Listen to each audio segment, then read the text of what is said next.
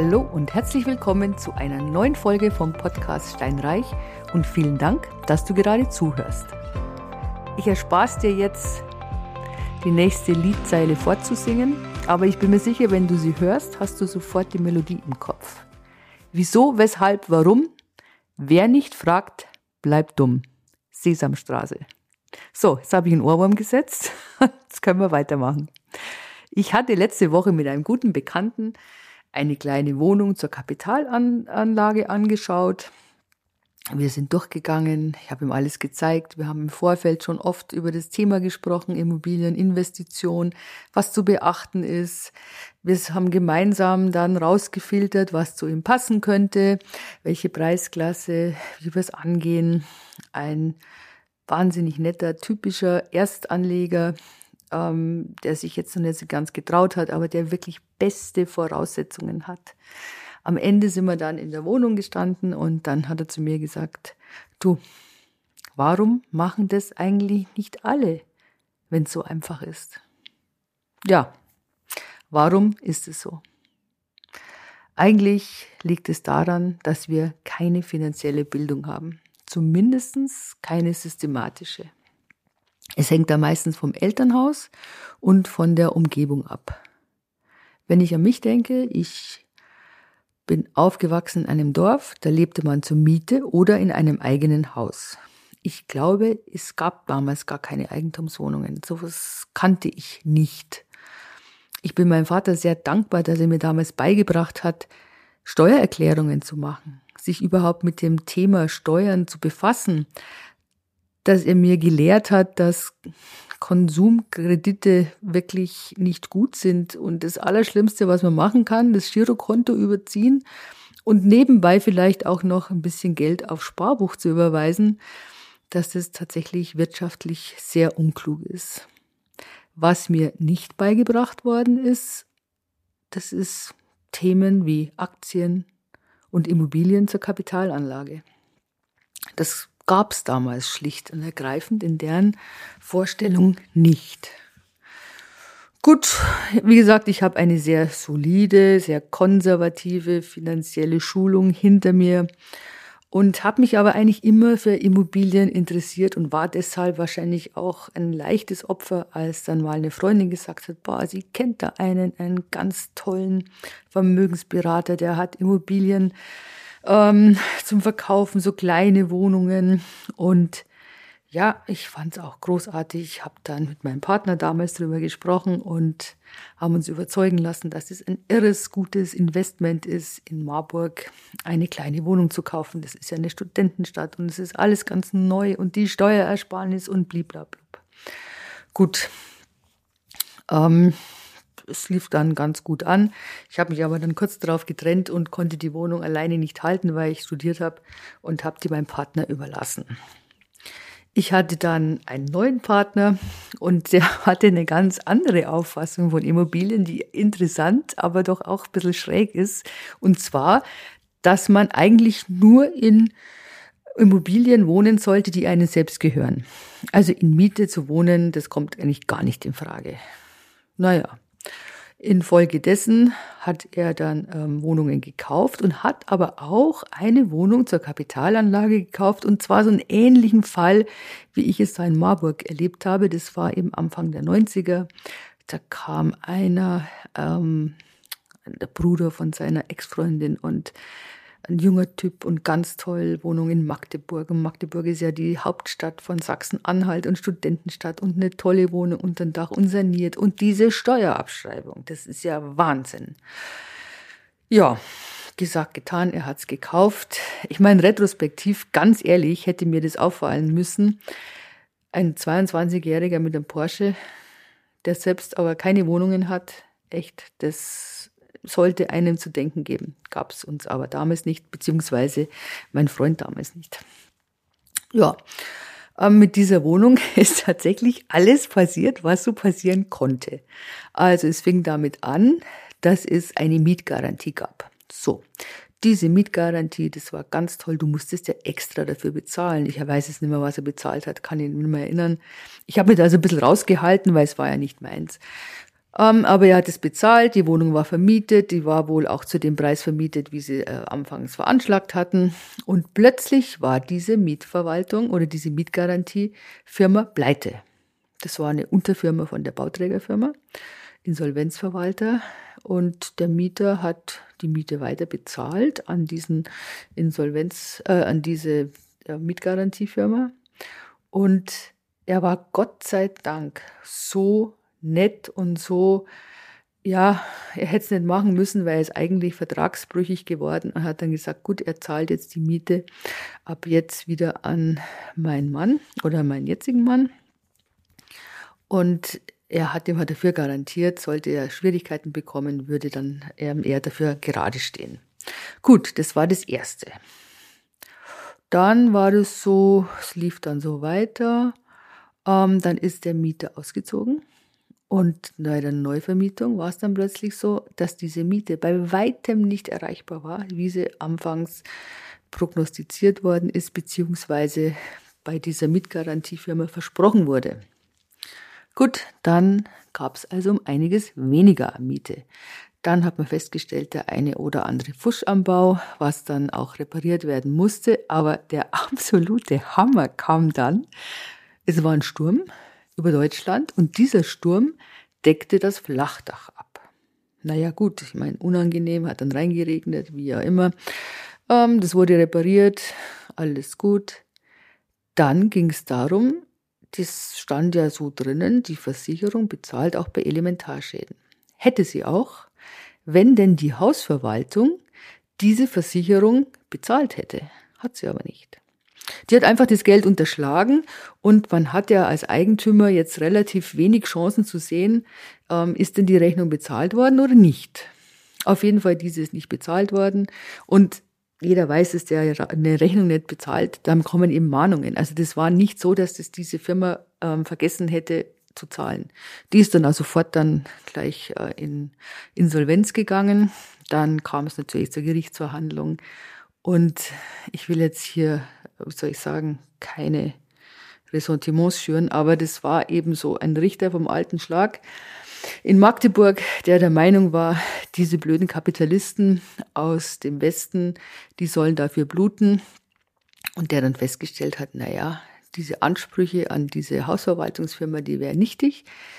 Denn schließlich hätten die Eigentümer die Pflicht, das zu kontrollieren, ob denn alles so gemacht wird und alles äh, ordnungsgemäß von der Firma, äh, so wie es eigentlich im Vertrag steht, auch erledigt wird. Ich meine, dann brauche ich keine Verwaltung, dann mache ich es selbst, weil dann weiß ich, ob ich es gemacht habe.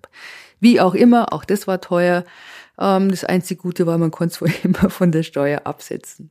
Also diese Wohnung, die haben wir dann verkauft vor ein paar Jahren als ich dann gesagt habe, du, es geht jetzt einfach nicht mehr, ich kann diese Wohnung nicht mehr sehen, weil unglücklicherweise war es eine Zwei-Zimmer-Wohnung, aber sehr groß und äh, entweder es werden kleine Zwei-Zimmer-Wohnungen ge gewünscht oder kleine Drei-Zimmer-Wohnungen.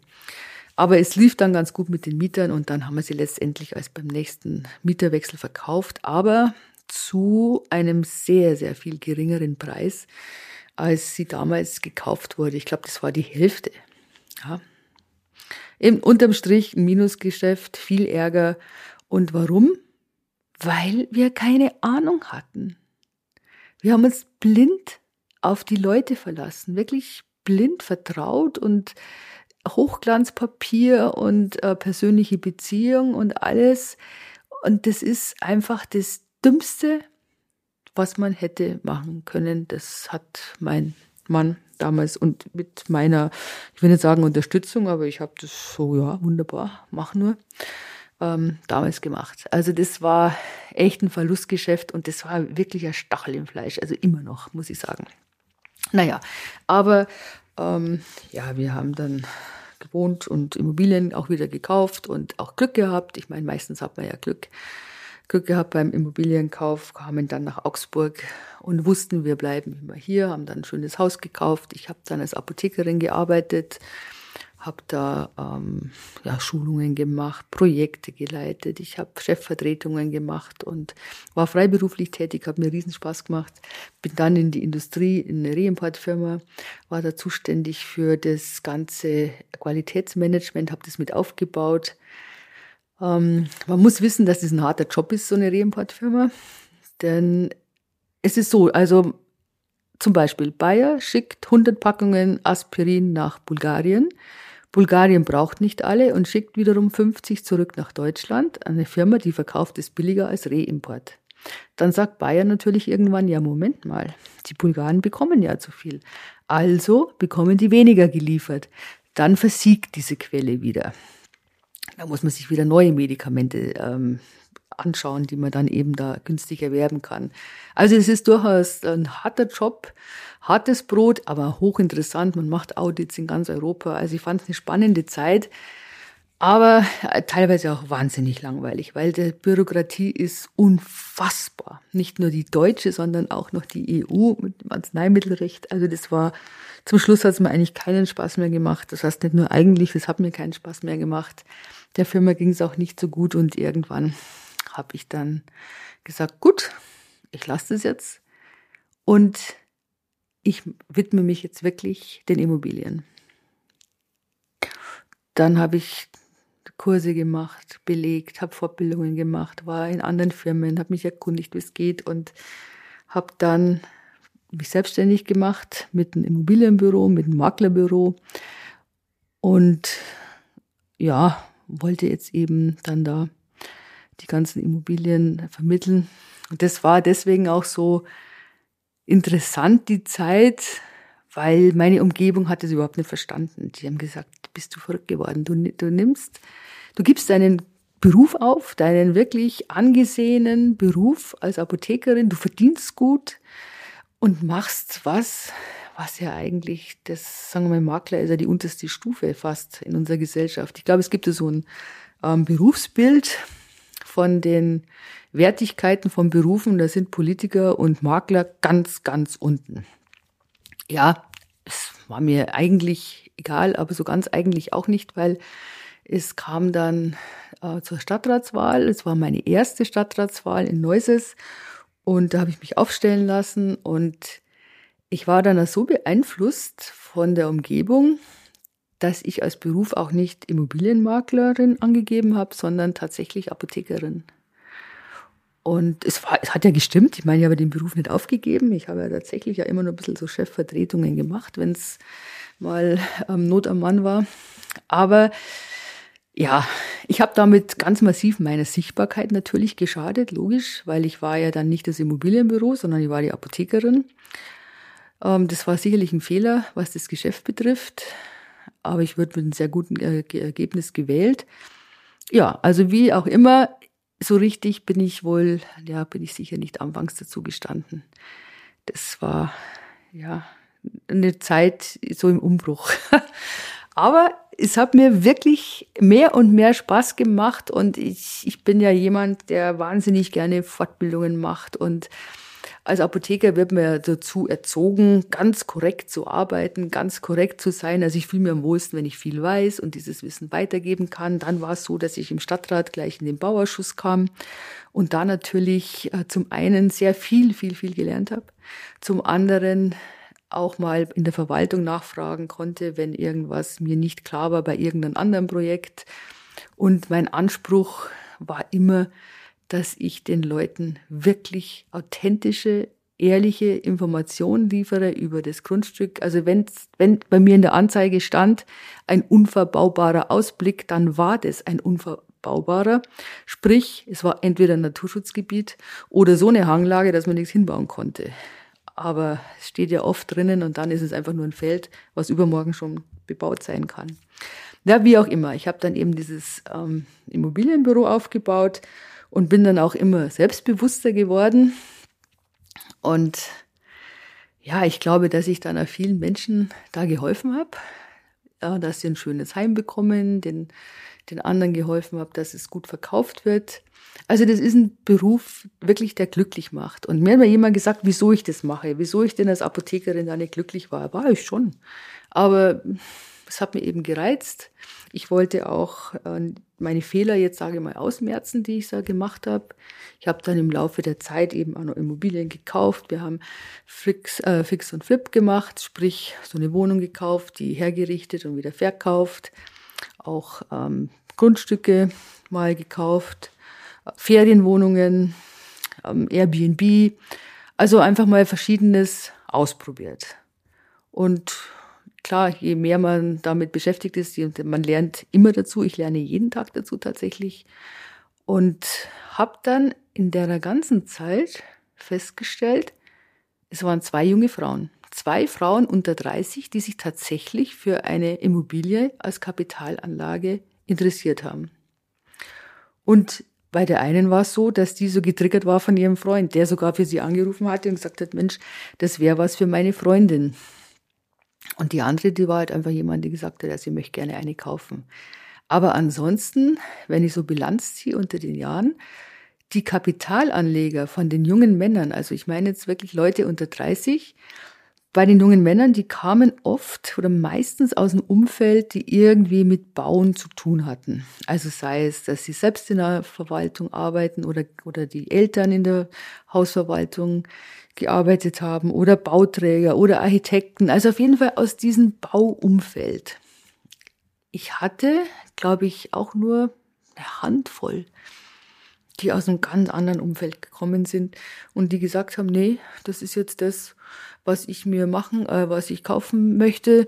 Ich möchte mit Immobilien mir ein Vermögen erschaffen und auch erst in den letzten Jahren. Das muss man jetzt auch dazu sagen. Das kam erst so in den letzten fünf Jahren, dass es mehr geworden ist. Aber wie gesagt, mir haben einfach die Frauen gefehlt. Das ist so schade, weil das so wichtig ist, weil ich habe jetzt festgestellt in der Zeit, dass so Scheidungen, die treffen eine Familie, die treffen eine Familie nicht nur äh, psychisch ins Mark, sondern eben auch finanziell. Das ist so schrecklich. Und wie wichtig ist es dann, wenn eine Frau sagen kann, boah, ich habe zur letzten Sicherheit, ich habe da einfach noch was. Ich habe da noch eine Wohnung, die zahlt mir einfach später meine Rente mit. Oder dann bei den alten Menschen, da ist es ja auch ganz interessant. Ich meine, es ist überhaupt das Interessanteste an dem Maklerberuf sind die Menschen. Das ist so spannend und so schön, wenn man da alles kennenlernt. Also der eine hatte mit relativ wenig Kapitaleinsatz eine Wohnung gekauft, damals in München oder so ein Vorort von München, hat die hergerichtet und hat dann jetzt gesagt, okay, gut, die steht gut da, die Wohnung, wir haben hier ein Hoch ist, das Haus ist aber leider schon älter, das ist schon aus den 70ern. Jetzt gehen wir weiter raus aufs Land, meine Frau und ich, und wir kaufen uns da eine ganz neue Wohnung, etwas kleiner, gemacht, getan.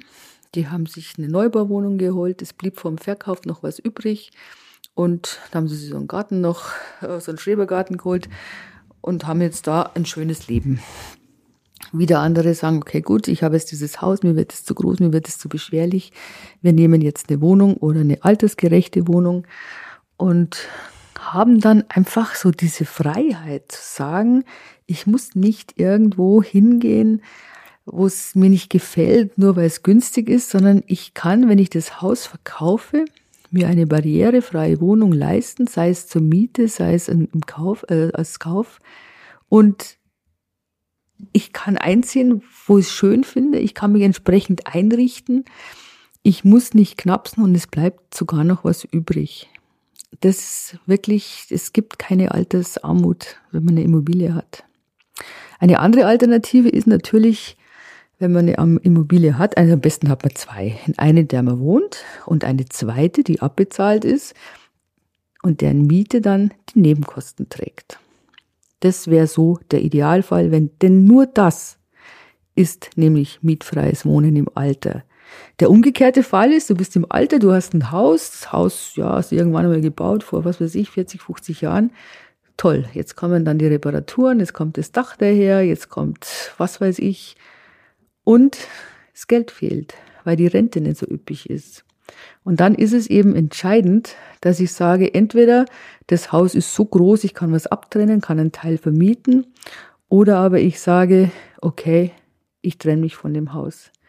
Und interessanterweise, das fällt auch vielen Leuten schwer, weil oft ist das Eigenheim ja mit Blut, Schweiß und Tränen gebaut worden. Die Männer hatten dann oft nicht so die Gelegenheit, das Haus ja, zu bewohnen, zu genießen, weil sie eben äh, viel in Arbeit waren. Und ich stelle immer wieder fest, dass es gerade auch daran scheitert, dass die Männer dann letztendlich sagen, sie können eigentlich nicht ausziehen. Frauen sind in der Regel pragmatischer. Das finde ich ja ganz interessant. Aber wie dem auch sei, Altersarmut gibt es nicht, wenn man eine Immobilie hat. Und ja, also was haben wir jetzt? Die schauen die Scheidungen, wir haben die das Alter, ja, und dann natürlich die Frauen. Ich frage mich, wo die Frauen sind. Wirklich. Wo bist du? Bitte, bitte, bitte komm und melde dich und kauf dir eine Immobilie. Also wir haben das so gemacht, dass ich eine Immobilie gekauft habe für unseren ältesten Sohn. Das war eben so, der war da gerade so ein halbes Jahr in Arbeit, so zwischen zwei Studien.